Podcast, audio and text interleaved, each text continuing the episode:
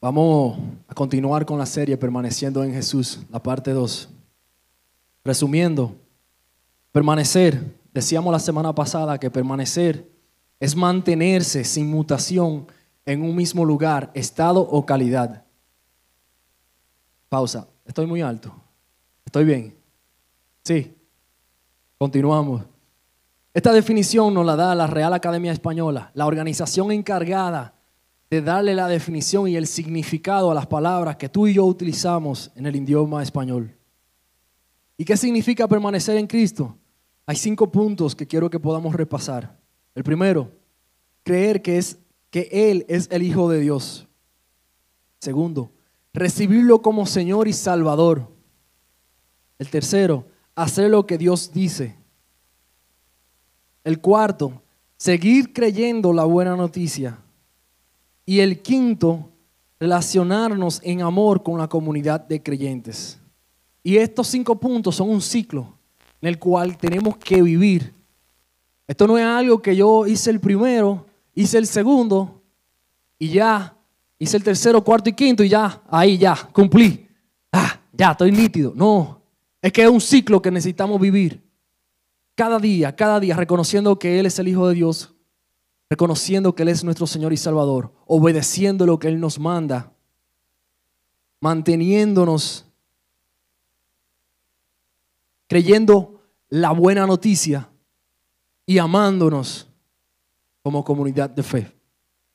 Y una frase que veíamos la semana pasada de Max Lucado, como él definía el permanecer. Dice, permanecer en Jesús significa confiar en su gracia y obedecer su palabra sabiendo que solo Él puede satisfacer los anhelos más profundos de nuestro corazón. Y el día de hoy vamos a ver varias personas en la Biblia que decidieron permanecer. Personas en la Biblia que decidieron permanecer y personas que decidieron también no permanecer. Y la Biblia está llena de cada una de las personas que vamos a ver en la Biblia, cada uno de los personajes, o permanecieron o no permanecieron. O sea, si me pongo aquí a describirte cada uno de ellos, duraríamos posiblemente años hablando al respecto de cada uno de la vida de las personas que están allí en la Biblia. Igual manera he seleccionado solamente unos cuantos de los que permanecieron y unos cuantos de los que no permanecieron. Y te invito que cuando estés en tu tiempo con el Señor y te encuentres con un personaje, tú puedas hacer un estudio. Tú digas, ok, esta persona permaneció o no permaneció y que tú puedas seguir abundando sobre este tema. Pero vamos a ver personas que sí decidieron permanecer en el Señor. Y tenemos lecciones de Azarías, Ananías, Misael y Pablo. Quiero darte un contexto de estos tres. Azarías, Ananías y Misael. Breve contexto de quiénes son ellos. ¿Quiénes fueron ellos? Ellos fueron amigos de Daniel, judíos que fueron llevados cautivos a Babilonia cuando Nabucodonosor era rey del imperio. Y no tan solo son ellos tomados cautivos, sino que a ellos lo toman porque son de aquellos jóvenes con talentos que eran conocedores en Israel y lo que Nabucodonosor quería era lo mejor de lo mejor de estos jóvenes. Y cuando son tomados cautivos, entran en un proceso para cambiarle las costumbres, que era una de las metodologías que utilizaba el imperio babilónico. Ellos agarraban a los jóvenes que tomaban cautivos, lo pasaban por este proceso que era darle de comer lo que ellos comían, le cambiaban el nombre, porque al cambiarle el nombre a la persona le cambiaban su costumbre y su identidad.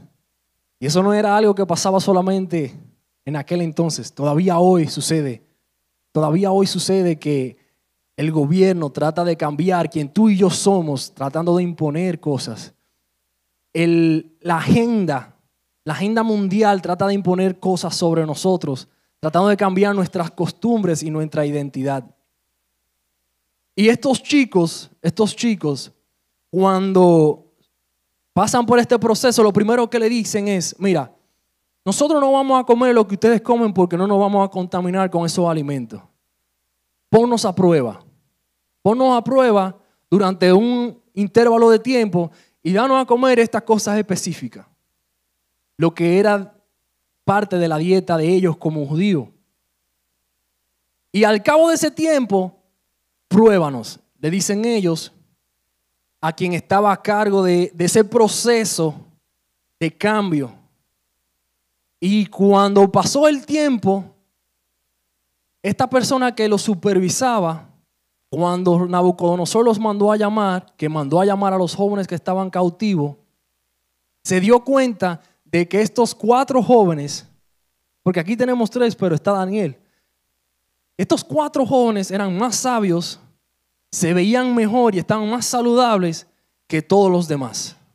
Y decide entonces Nabucodonosor ponerlo a servicio de su reino. O sea, los pone responsables, le da autoridad sobre puntos específicos del reino del imperio de Babilonia.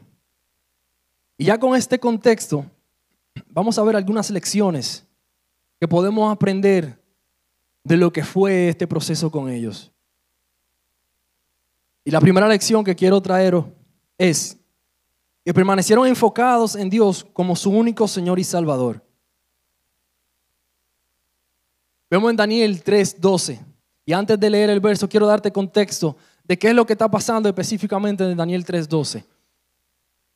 Los sátrapas, que eran los funcionarios del imperio de Babilonia, se ponen de acuerdo y dicen, van y les, susurran a Nabucodonosor y le dicen, miren, usted debería de hacer un decreto de que se haga una estatua y que al sonido de instrumentos musicales, quien no se adore o se postre antes de la estatua, se ha llevado al horno de fuego.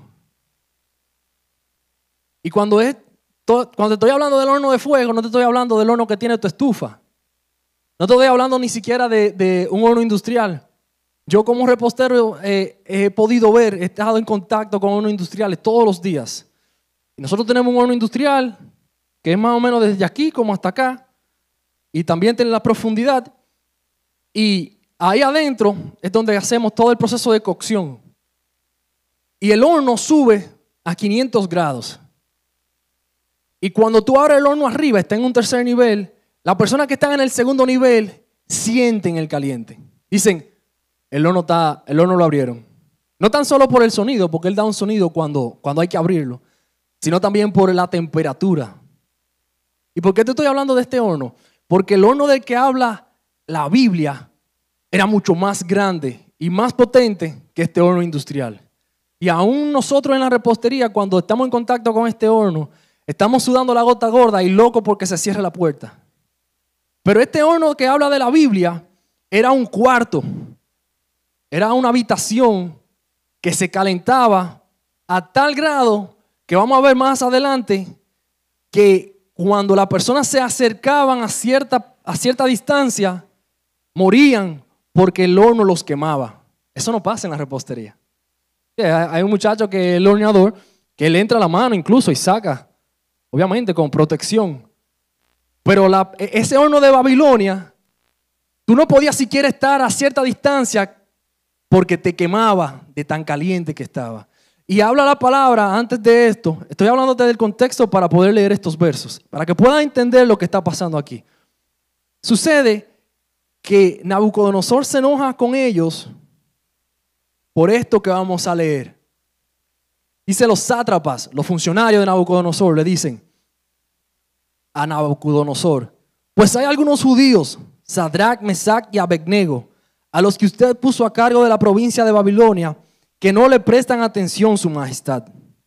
Se niegan a servir a los dioses de su majestad y no rinden culto a la estatua de oro que usted ha levantado. O sea, a, raíz de esto, él se enoja a tal nivel que los manda a llamar y a la persona encargada le dice, mira, el horno está caliente, caliéntalo más. Caliéntalo siete veces más. O sea, vamos a ver el resultado de que se haya calentado siete veces más. Aguántalo ahí, tú vas a ver. Y es que estos jóvenes, a pesar de que sabían ¿Cuál es el resultado? Porque ellos conocían el decreto de quien no se postrara delante de esa estatua, su final era el horno. Ellos decidieron permanecer enfocados en Dios.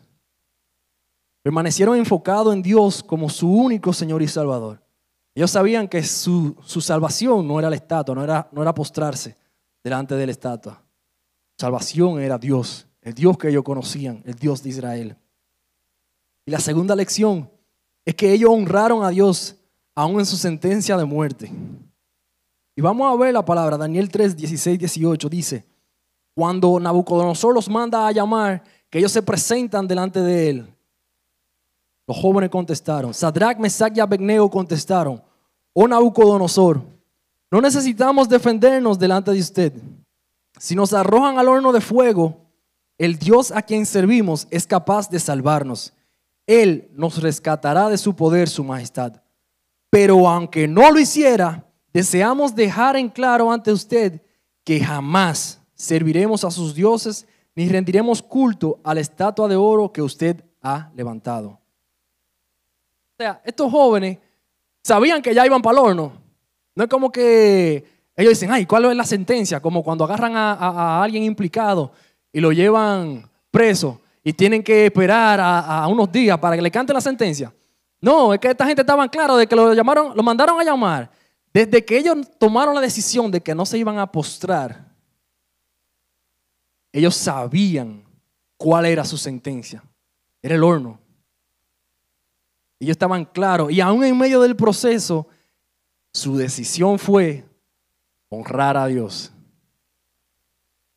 Permanecieron honrando a Dios, aún con el conocimiento de que los iban a llevar a la muerte. O sea, ellos no decidieron optar por defenderse. Y leímos que eran parte, tenían autoridad. Tenían autoridad. Ellos pudieron tratar de persuadir a Nabucodonosor. Nabucodonosor sabía que ellos eran más sabios, más inteligentes. Ellos pudieron en su fuerza tratar de manipular. Pero sabían, estaban enfocados y decidieron permanecer y honrar a Dios aún en su sentencia. Tercera lección. Obedecieron a Dios en medio de la adversidad.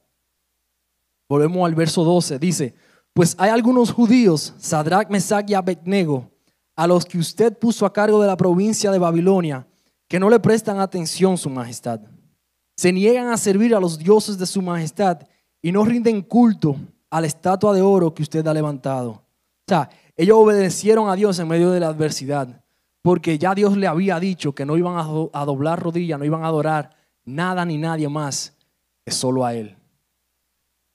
Y en medio de que estaban en una nación que no era la nación de ellos, en tierras lejanas, aún en medio de que sabían que si decidían obedecer al Señor, el resultado iba a ser la muerte, quemado vivo, decidieron obedecerle a Él. Decidieron obedecerle a Él. La cuarta lección es que glorificaron a Dios al permanecer en Él. Y antes de leerte este verso, quiero ponerte en contexto de lo que está pasando.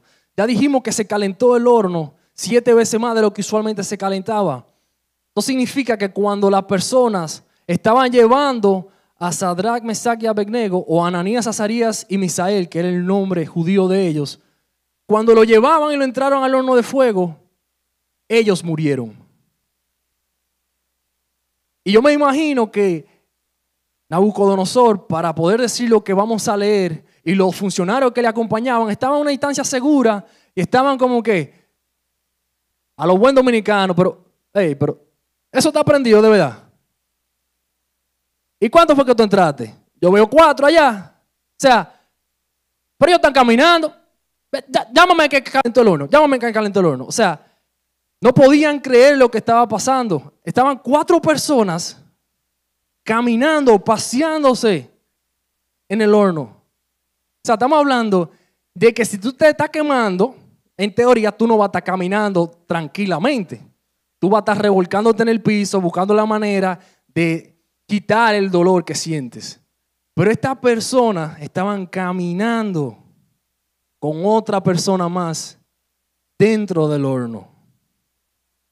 Y ya con ese contexto, ya pudiendo entender, leemos este verso, del 26 al 29. Entonces Nabucodonosor, asombrado, agrego yo, se acercó tanto como pudo a la puerta del horno en llamas y gritó, Sadrach, Mesach y Abednego, siervos del Dios Altísimo, salgan y vengan aquí. Así que Sadrach, Mesach y Abednego salieron del fuego. Entonces los altos funcionarios, autoridades, gobernadores y asesores los rodearon y vieron que el fuego no los había tocado. No se les había chamuscado ni un cabello, ni se les había estropeado la ropa, ni siquiera olían a humo. Entonces Nabucodonosor dijo, alabado sea el Dios de Sadrach, Mesach y Abednego, envió a su ángel para sacar a sus siervos que confiaron en él. Desafiaron el mandato del rey y estuvieron dispuestos a morir en lugar de servir o rendir culto a otro Dios, que no fuera su propio Dios. Por lo tanto, yo decreto, esto es Nabucodonosor, recuerden, si alguien cualquiera que sea su raza, nación o lengua, habla en contra de, del Dios de Sadrach, Mesach y Abednego, será despedazado y su casa será reducida a un montón, montón de escombros. No hay otro Dios que pueda rescatar de esta manera. O sea, yo no sé cuántos de ustedes han ido a algún tipo de cocinado, al río, o ha estado cerca de un fogón. Pueden levantar la mano. ¿Verdad que aunque usted no esté cocinando, si usted está cerca del área, el humo se le pega a la ropa? El olor del humo se le pega a la ropa. O sea, estamos hablando que tú estás en un cocinado y tú tuviste que salir por un momento, te acercas a un amigo tuyo y dices, ven acá, ¿dónde tú fuiste al cocinado y no me invitaste? Se identifica, se identifica cuando estamos cerca del humo porque se impregna, tiene la característica que el humo se impregna a la fábrica textil. El olor se impregna. Pero dice la palabra que ni siquiera su ropa olía a humo. A ese nivel, a ese nivel, Dios, Dios se la juega contigo. Si tú decides permanecer en Él. Si decidimos permanecer en Él, Dios va a cuidar de nosotros. Y fíjense, por lo que pasó, por la decisión que ellos tomaron, este rey pagano glorificó a Dios. Glorificó a Dios. Vamos con la segunda persona que decidió permanecer. Pablo. Igual como te decía ahorita, de Pablo podemos hablar y podemos durar semanas, meses, años hablando sobre Él. Pero quiero hablarte cosas específicas, lecciones específicas que podemos sacar de su vida. Y para darte un contexto bien breve, porque no le hace justicia a quien fue Pablo, quiero dejarte saber que Pablo antes fue llamado Saulo y él era perseguidor de cristianos. Él era de aquella persona que iban a los líderes judíos de la iglesia, le pedían un decreto para él salir y perseguir a los cristianos y matarlos, apedrearlos. Todo aquello malo que tú puedes pensar en tu mente de lo que sería torturar a una persona, Pablo era de lo que hacía eso. Si lo fuéramos a traer a nuestro tiempo, era un sicario. Era un sicario. Además de eso, era fariseo de fariseos. O sea, fue enseñado por Gamaliel, el mejor profesor en ese momento que alguien podía recibir. Este fue Pablo. Y fue ciudadano judío y romano. O sea, a los ojos del mundo este tipo era un monstruo, un éxito. Era un éxito. O sea, él incluso estaba a un paso de formar parte del Sanedrín. Es como que yo te diga, ya tú estás a un paso de tú ser un funcionario público, de tú ser un diputado o un senador. Pero Dios tenía mejores planes para él.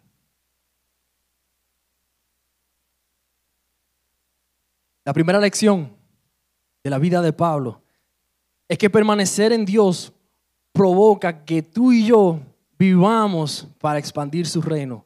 como veíamos la semana pasada, el yo decidir permanecer en Él provoca que mi corazón sea transformado por su palabra y sus mandamientos.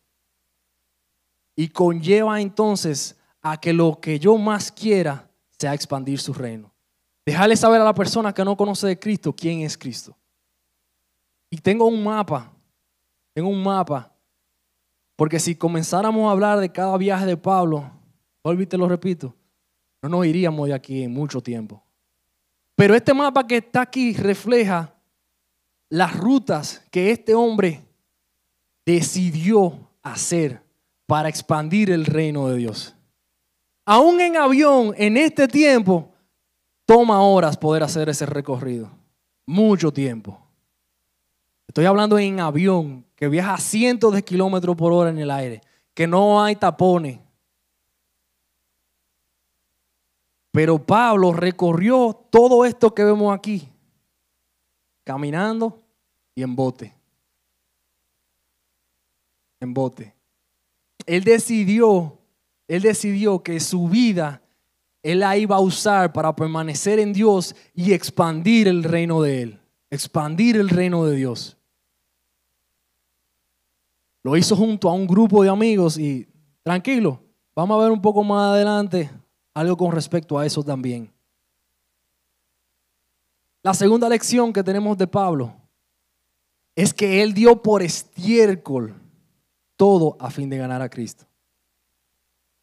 Y usó la palabra estiércol porque hay otras versiones que dicen como que, hablan por basura o que lo toman por nada, por pérdida, pero esta palabra en específico, estiércol, es la que se asemeja más al valor que Pablo quería transmitir cuando escribió estas cartas. O sea, vamos a leerlo. Filipenses 3:8.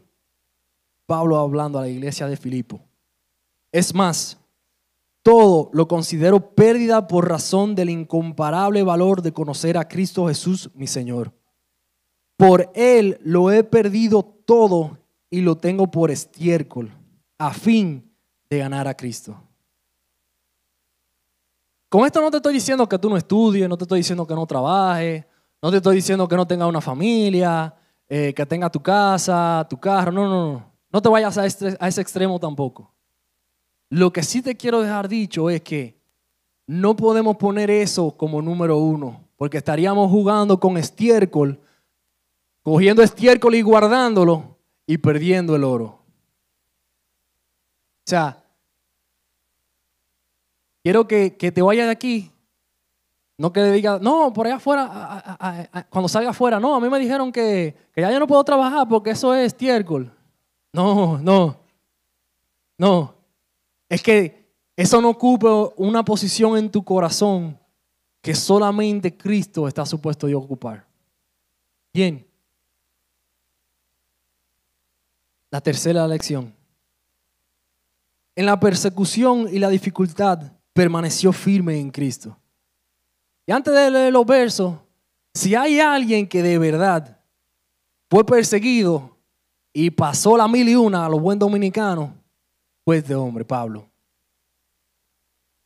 Tú y yo a veces decimos, no, mira, yo estoy enfermo, yo no me voy a reunir con el hermano que le dije que me iba a reunir, o no voy a llegar a célula, o, no voy a ir al culto de oración, o no voy a venir aquí a reunirme los domingos. Está lloviendo, Mohamed, yo, no, yo no voy para allá, yo lo veo por, por las plataformas digitales, no hay necesidad, yo no me voy a arriesgar. O sea, nos hacemos tanto la víctima nos cogemos tanta, pero tanta pena que nosotros mismos nos descartamos. Y este hombre, que tú vas a ver, tú verás, vamos a leerlo ahora, de verdad, de verdad la pasó difícil. Y vamos a leerlo. Segunda de Corintios 11, 25, 27, lee de la siguiente manera. Pablo hablando, dice, tres veces me golpearon con varas, una vez me apedrearon Tres veces naufragué y pasé un día y una noche como náufrago en alta mar. Mi vida ha sido un continuo ir y venir de un sitio a otro, en peligros de ríos, peligros de bandidos, peligros de parte de mis compatriotas, peligros a manos de los no judíos, peligros en la ciudad, peligros en el campo, peligros en el mar y peligros de parte de falsos hermanos. He pasado muchos trabajos y fatigas, muchas veces me he quedado sin dormir, he sufrido hambre y sed, muchas veces me he quedado en ayunas y he sufrido frío y desnudez. Y vamos a ver un poquito más adelante cómo terminó la vida de Pablo. Pero quiero dejarte saber, ¿acaso tú y yo hemos quedado náufragos en el mar? O sea, te estoy hablando que tú estés en alta mar, no que estás en la playa, no. Que tú estés en alta mar, que para delante de ti tú lo que ves es agua. Tú miras para la izquierda, lo que tú ves es agua. Mira para la derecha, agua. Y miras para detrás y lo que hay es agua. Y no es que tú tengas un crucero, viviendo relax, disfrutando de las amenidades que tiene el crucero. No, no, no. Es que tú estás sobreviviendo, nadando en alta mar, luchando por sobrevivir. Este hombre le pasó eso tres veces. Y duró un día entero y una noche en ese estado. O sea, no te estoy hablando de que lo apedrearon, de las varas. No, no, no. Te quise traer solamente este ejemplo para que podamos reflexionar si tú y yo hemos pasado por eso específico. A mí me encanta el agua, me encanta el océano. Mi esposa lo sabe. Lucha conmigo cada vez que vamos a la playa. Tiene que estar diciéndome, dale para acá, que está muy lejos. Pero si yo me encuentro en una situación como esa, a pesar de que a mí me fascina el océano, créanme, mi hermano, que yo voy a estar desesperado. No me imagino cómo estaba Pablo al atravesar todo esto. Pero aún en la persecución y la dificultad, él decidió permanecer en Cristo. Porque al final de cuentas fue por decisión de él. No fue porque lo impusieron a que, mira, tú tienes que pasar todo esto. No, no. Fue por decisión de él. Por lo que vimos en el mapa. Porque él fue movido a expandir el reino de Jesús, el reino de Dios. Por eso por esa decisión de él de permanecer, porque él pasó todo esto. Y si me hubiese pasado a mí en la primera, yo digo, bueno, Jesús, yo me voy a quedar aquí en tierra, mira, con esta gente que está aquí. Estoy seguro. Conozco a fulano, a fulano, a fulano, a fulano. Sé que no me van a hacer nada. Él no. Él pasaba una adversidad y continuaba. Pasaba otra y continuaba. Permanecía allí. Cuarta lección, permaneció hasta el fin. Segunda de Timoteo 4, del 6 al 8. Lee de la siguiente manera. Yo por mi parte ya estoy a punto de ser ofrecido como un sacrificio y el tiempo de mi partida ha llegado. He peleado la buena batalla, he terminado la carrera, me he mantenido en la fe, he permanecido en la fe. Por lo demás, me espera la corona de justicia que el Señor, el juez justo, me otorgará en aquel día. Y no solo a mí, sino también a todos los que con amor hayan esperado su venida. Sea, este hombre permaneció hasta el fin en Dios, en su fe. Este hombre sabía que lo iban a matar. Y no es como ahora que quizá era por algún tipo de causa natural o lo iban a inyectar, no, era que le iban a cortar la cabeza, era en la guillotina. Y teniendo esa información de que él sabía que lo iban a matar, pues vamos a leerlo. Dice, yo por mi parte ya estoy a punto de ser ofrecido como un sacrificio y el tiempo de mi partida ha llegado. He peleado la buena batalla, he terminado la carrera, me he mantenido en la fe. Por lo demás me espera la corona de justicia que el Señor, el juez justo, me otorga en aquel día y no solo a mí, sino también a todos los que con amor hayan esperado su venida. Si tú lees esto y tú no conoces el contexto, tú vas a decir, wow, qué poeta.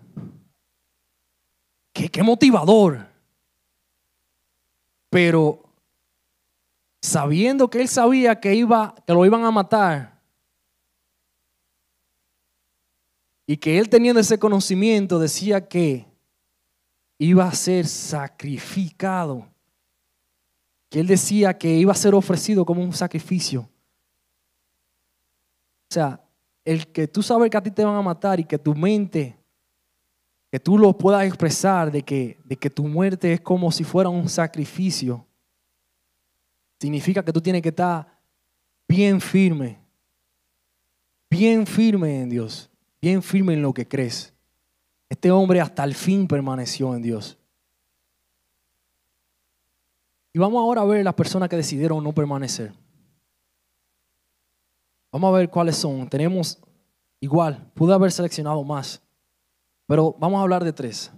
Salomón, Saúl y Demas. Salomón, el rey más sabio. Un poco de contexto. Fue ungido de Dios como rey. O sea, un profeta por orden de Dios lo unge a él. Era hijo del rey David. David, aquel que tenía un corazón conforme el corazón de Dios. Fue quien construyó el primer templo de Israel. Fue quien también gobernó de manera tal que administró los bienes de Israel y fue uno de los puntos más altos de Israel, económicamente hablando. De este hombre es que vamos a hablar. Y podemos ver que este cuadro revela que ante los ojos del mundo este hombre fue exitoso. La primera lección es que la sabiduría no garantiza la permanencia. Este, este hombre fue el hombre más sabio que hubo y que habrá en la tierra. Pero la sabiduría no garantiza la permanencia. Primera de Reyes 3, del 8 al 14, le de la siguiente manera. Esto es Salomón hablando con Dios. Dice, tu siervo está en medio de tu pueblo al cual escogiste, un pueblo tan numeroso que por su multitud no se puede contar ni se puede enumerar. Da pues a tu siervo un corazón que sepa escuchar, para juzgar a tu pueblo y para discernir entre lo bueno y lo malo. Porque ¿quién podrá gobernar a este tu pueblo tan grande? Pareció bien al Señor que Salomón pidiera esto. Y Dios le dijo, porque has pedido esto y no has pedido para ti muchos años, ni has pedido para ti riquezas, ni has pedido la vida de tus enemigos, sino que has pedido para ti discernimiento para ministrar justicia. He aquí que yo haré conforme a tus palabras. He aquí que yo te daré un corazón sabio y entendido, tal que no ha habido antes de ti otro como tú, ni después de ti se levantará otro como tú. Y también te daré las cosas que no has pedido, riquezas, gloria y tales que no haya. Que no haya nadie como tú entre los reyes en todos tus días. Y si andas en, mis caminos, guardando mis leyes y mis mandamientos, como anduvo tu padre David, yo prolongaré tus días. Aquí está la clave.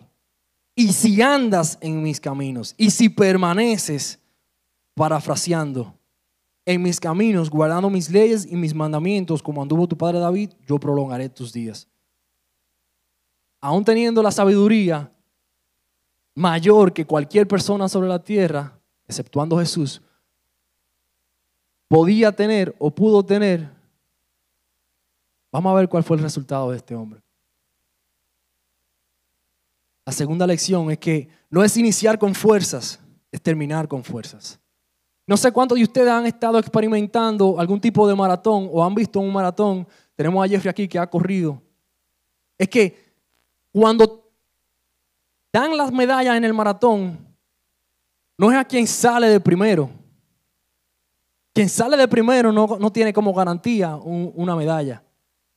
El que pasa por la meta, el que termina el maratón, ese sí tiene garantizada su medalla. O sea, no, es, no te estoy hablando del primer lugar, segundo lugar, tercer lugar. No, no, no. En los maratones, si tú completas, esto es una regla, si tú completas el maratón, te otorgan una medalla. Como hablábamos hace unas semanas atrás, tú y yo estamos en una carrera. Qué, qué triste sería estar cerca del fin y desviarnos y no terminar la carrera, irnos por aquí. La meta está allí, cerca de ti, pero tú decides ir por aquí. Y vamos a ver más adelante otra persona que estaba casi, casi terminando e igual desiste. Vamos a ver el verso. Primera de Reyes 11:4. Cuando Salomón ya era anciano, en sus últimos días, ellas y hablo paréntesis, cuando habla de ellas, es que Salomón tuvo una esposa y no se, no se llenó tan solo con tener a una esposa, sino que decidió tener más cientos junto a las concubinas, ronda cerca de 900 la cantidad de mujeres que él tenía. Y ahora sí cierro paréntesis. Cuando dice ellas, se refiere a estas mujeres. Dice, ellas le desviaron el corazón para que rindiera culto a otros dioses en lugar de ser totalmente fiel al Señor su Dios como lo había sido David su padre. ¿Recuerdan aquel verso que leímos atrás? Si se mantenía, no se mantuvo, no permaneció, no permaneció, dejó de ser fiel al Señor. Saúl. Contexto de Saúl. Igualmente fue ungido, fue un ungido de Dios. Un profeta lo ungió porque Dios le manda a que lo unja. El primer rey de Israel. Un guerrero, un estratega militar. Igual a los ojos del mundo, tipo exitoso. Pero vamos a ver qué pasó. Permaneció. Y leemos. Primera de Samuel 10.1 dice, entonces Samuel tomó un frasco de aceite de oliva y lo derramó sobre la cabeza de Saúl, de Saúl. Besó a Saúl y dijo, hago esto porque el Señor te ha designado para que gobiernes a Israel, su posesión más preciada. O sea, Dios le está dando a este hombre su posesión más preciada para que la gobierne está dando a Israel para que la gobierne. La primera lección que tenemos es que actuar movido por el miedo produce la no permanencia en Dios. Primera de Samuel 13, del 8 al 13, lee de la siguiente manera. Durante siete días Saúl esperó allí, según las instrucciones de Samuel, pero aún así Samuel no llegaba. Saúl se dio cuenta de que sus tropas habían comenzado a desertar, de modo que ordenó, tráigame la ofrenda quemada y las ofrendas de paz. Y Saúl mismo sacrificó la ofrenda quemada. Precisamente cuando Saúl terminaba de sacrificar la ofrenda quemada, llegó Samuel. Saúl salió a recibirlo. Pero Samuel preguntó, ¿qué has hecho? Saúl le contestó, vi que mis hombres me abandonaban y que tú no llegabas cuando prometiste y que los filisteos ya están en Migmas listos para la batalla. Así que, me, así que dije, los filisteos están listos para marchar contra nosotros en Gilgal. Y yo, no, yo ni quisiera, yo ni siquiera he pedido ayuda al Señor. De manera que me vi obligado a ofrecer yo mismo la ofrenda quemada antes de que tú llegaras. ¡Qué tontería! exclamó Samuel. No obedeciste al mandato que te dio el Señor tu Dios. Si lo hubieras obedecido, el Señor habría establecido tu reino para siempre. Este hombre se movió en el miedo. Y algo que el miedo produce en ti y en mí es que nos paraliza físicamente o mentalmente. Y él se dejó llevar por el miedo. Él vio que los soldados estaban desertando y lo estaban abandonado, se paniqueó y decidió actuar en sus propias fuerzas. Se le había olvidado a David las batallas que el Señor había peleado allí por él. A Saúl, perdón. Se le había olvidado que Dios estaba allí. Y Saúl decidió tomar él la rienda. ¿Cuántas veces nos ha pasado a ti y a mí que hemos decidido nosotros ser lo que nos movemos en vez de esperar y confiar en el Señor? Saúl decidió no confiar en Él, no confiar en Dios. No, no, no nos movamos bajo miedo, pues eso produce la no permanencia. Segundo, necesitamos obedecer a Jehová eso es lo más importante. Primera de Samuel 15:3. Lee. Ve ahora, esto es Dios hablándole a, a, Saúl a través de Samuel. Dice, ve ahora y destruye por completo toda la nación amalecita. Hombre, mujeres, niños, recién nacidos, ganado, ovejas, cabras, camellos y burros. Este fue el mandato que Saúl recibió. A nosotros nos toca obedecer aunque no entendamos el mandato. Aunque no entendamos lo que está sucediendo, somos llamados a obedecer. Y vamos a ver cuál fue el resultado. ¿Qué fue lo que hizo Saúl? Primera de Samuel 15, del 8 al 9, lee. Y capturó a Agag, el rey amalecita, pero destruyó por completo a todos los demás. Saúl y sus hombres le perdonaron la vida a Agag y se quedaron con lo mejor de las ovejas y las cabras del ganado, de los becerros gordos y de los corderos de hecho, con todo lo que les atrajo. Solo destruyeron lo que no tenía valor o que era de mala calidad. O sea, Dios les da un mandato, ellos deciden no obedecerlo, hacen una obediencia a medias, que como quiere desobediencia, y destruyen todo lo que no tienen valor y se quedan con todo lo que tienen valor. Ah, mira, este becerro es bueno, vámonos, llévamelo, yo me lo voy a llevar, eso me lo como yo. Ah, pero esta oveja, no, pues vamos a llevar. Cuando ellos salen, que Samuel entonces los recibe, que escucha a los animales y los ve, él lo confronta, pero ¿qué has hecho? Y, este, y Saúl es tan bárbaro que le dice, no, pero mira, yo traje estos animales, porque este, mira, este becerrito que tuve aquí, esto se lo vamos a ofrecer a Dios. Esto es para Dios. Cuando lo que Dios le dijo fue, aniquila todo, destruye todo. No es que coge lo que tú quieras, lo que, lo que a ti te parezca, cógelo de No, no, no. Todo. A nosotros nos toca obedecer, aunque no entendamos, aunque no podamos ver el resultado final. A ti y a mí nos toca obedecer lo que Dios nos manda. La tercera persona, y ya voy concluyendo, es Demas. ¿Quién fue Demas? ¿Quién fue Demas? Vamos a la palabra. Demas sale tres veces en la Biblia. Sale tres veces en el Nuevo Testamento. La primera vez tenemos Colosenses 4:14. Dice, Pablo hablando a la iglesia de Colosa. Les manda saludos Lucas, el médico amado, y también Demas. Luego lo vemos, Filemón 1:24.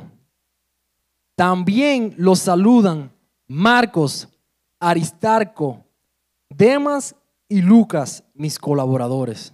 ¿Quién fue Demas? Un colaborador de Pablo, un compañero de misión de Pablo. Un compañero de misión de Pablo. ¿Y qué lección podemos sacar de la historia, de la vida de Demas? Es que tú y yo necesitamos cultivar nuestra relación personal con Cristo.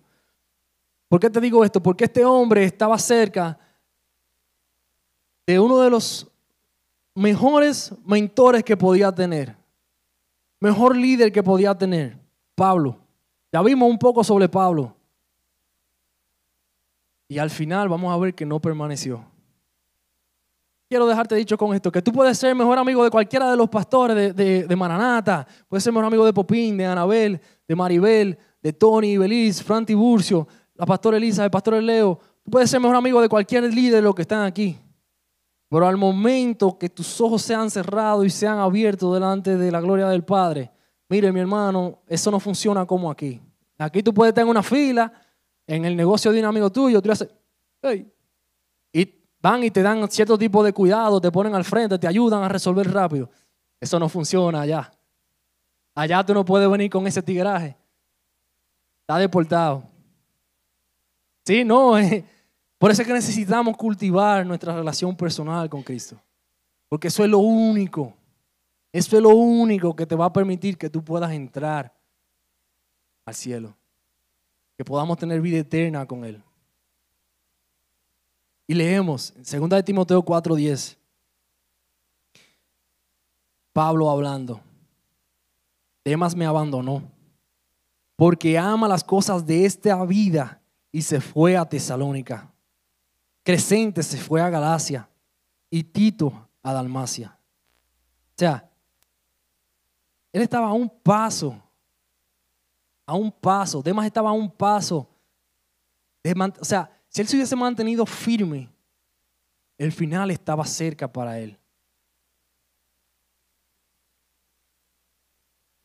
Aún en, los últimos días de, de Pablo, decidió no, no seguir firme allí junto al lado de él. Se dejó engatusar por las cosas de este mundo. Y cierro con esto. Cierro con Primera de Juan 2.6.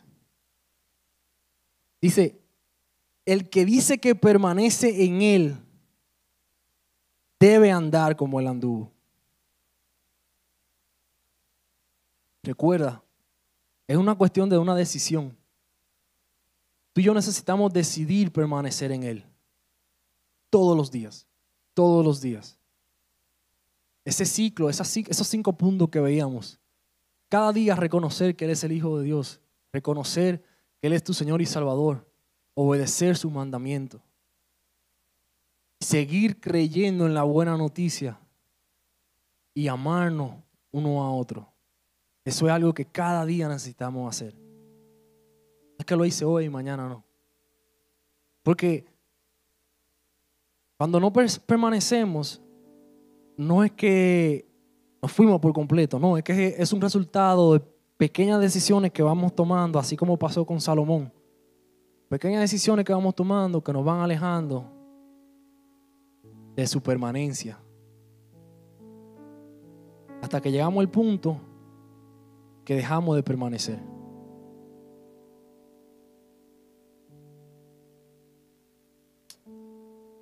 Max Lucado, esto es lo último, dice lo siguiente, Jesús es el camino, la verdad y la vida. Permanecer en Él es encontrar el propósito y la eternidad. Estás luchando porque no conoces tu propósito, no ves la voluntad de Dios para tu vida. Permanece en Él. Permanece en Él y se va a revelar el propósito de Dios para tu vida. Y créeme, esto no es un cliché, esto no es una jerga que, que entre iglesias. No, no, no, no. Es que esto es una verdad. Si tú estás luchando porque no conoces cuál es tu propósito en la vida, decide hoy permanecer en Él. Y tengo tengo un llamado para aquella persona que no tiene una relación con el Señor hoy. Aquella persona que sí, quizá han visitado la iglesia, se le ha presentado la oportunidad de tomar esta decisión y tener una relación con Cristo, pero no la han aprovechado. Si estás aquí hoy y quieres hacer tú, tomar la decisión de entregar tu vida al Señor, quiero invitarte a que te pongas sobre tus pies para orar por ti. De todas formas, yo voy a hacer la oración para aquellos que nos están viendo a través de YouTube. Si alguien que nos está viendo quiere tomar la decisión, pues repite después de mí. Haz esta oración también. Al terminar la oración, va a haber un número de contacto allí para que te puedas poner en contacto con nosotros. Padre, gracias Señor. Gracias por tu palabra. Gracias porque hoy tú has decidido hablar a mi corazón. Te pido, oh Señor Jesús, perdón porque he estado viviendo una vida apartado o apartada de ti. He estado viviendo en mis propios preceptos. Y reconozco que tú eres Señor y Salvador Jesús. Te pido que hoy tú seas entrando en mi corazón y siendo mi Señor y mi Salvador que tú seas hoy escribiendo mi nombre en el libro de la vida. Que tú seas hoy el Señor de mi vida por completo. Entrego yo el manejo de mi vida y que seas tú manejando la vida mía, Señor. Quiero hacer tu voluntad el día de hoy. Que tu espíritu sea en mí. Tu nombre, oh Jesús. Amén. Y el segundo llamado que tengo es para aquella persona y como yo, se han dado cuenta de que poco a poco hay decisiones que ha ido tomando que te han ido alejando de la permanencia en Él. Quizá hay cosas que han estado surgiendo en tu vida que han provocado que tú te hayas desviado un poco. Te estés moviendo de la no permanencia en Cristo. Si tú estás aquí hoy y, y Dios te ha hablado, te ha mostrado de que, de que ha pasado eso en tu vida hoy y tú decides, tú reconoces y decides permanecer en Él, regresar de ese pequeño desvío que has tomado y llegar y seguir permaneciendo en Él. Quiero invitarte a que te pongas sobre tus pies. Quiero invitarte a que te pongas sobre tus pies. Que podamos orar por esto. Mira esto como, como una notificación en tu celular. Hay más redes sociales que tenemos. Que nos llegan a cada rato las notificaciones y muchas veces lo quitamos todo. Imagínate, Dios te está notificando hoy. Hoy Dios te está alertando. Te está diciendo, mira, yo quiero que tú permanezcas. Te has desviado. Y Dios, va a hablar, Dios está hablando a tu corazón. Él te va a mostrar ahora mismo cuáles son aquellas decisiones o aquellas cosas que han pasado que han provocado que tú te desvíes un poco. Él va a hablar a tu corazón. Así funciona su espíritu. Vamos a orar por eso. Padre, gracias por tu misericordia que hoy nos ha alcanzado, Señor. Gracias, Padre amado, porque una vez más tú nos has alertado, Señor. En tu amor, Señor. Has hablado a nuestro corazón y nos has mostrado que hemos estado dando paso que nos han estado alejando de ti, Señor. Padre amado, te pedimos perdón por las decisiones que hemos tomado, por la cosa en la que nos hemos envuelto, Señor que han producido que no permanezcamos en ti, Señor. Padre, ayúdanos, Señor. Ayúdanos nuevamente a, a permanecer en ti, Señor. Revela nuestro corazón específicamente, específicamente cuáles son aquellas cosas que necesitamos soltar, Señor. En el nombre de tu Hijo amado Jesús, Señor. Gracias por tu amor. Gracias porque una vez más, Señor, tu gracia se ha extendido sobre nosotros. Alabado sea tu Señor. Amén.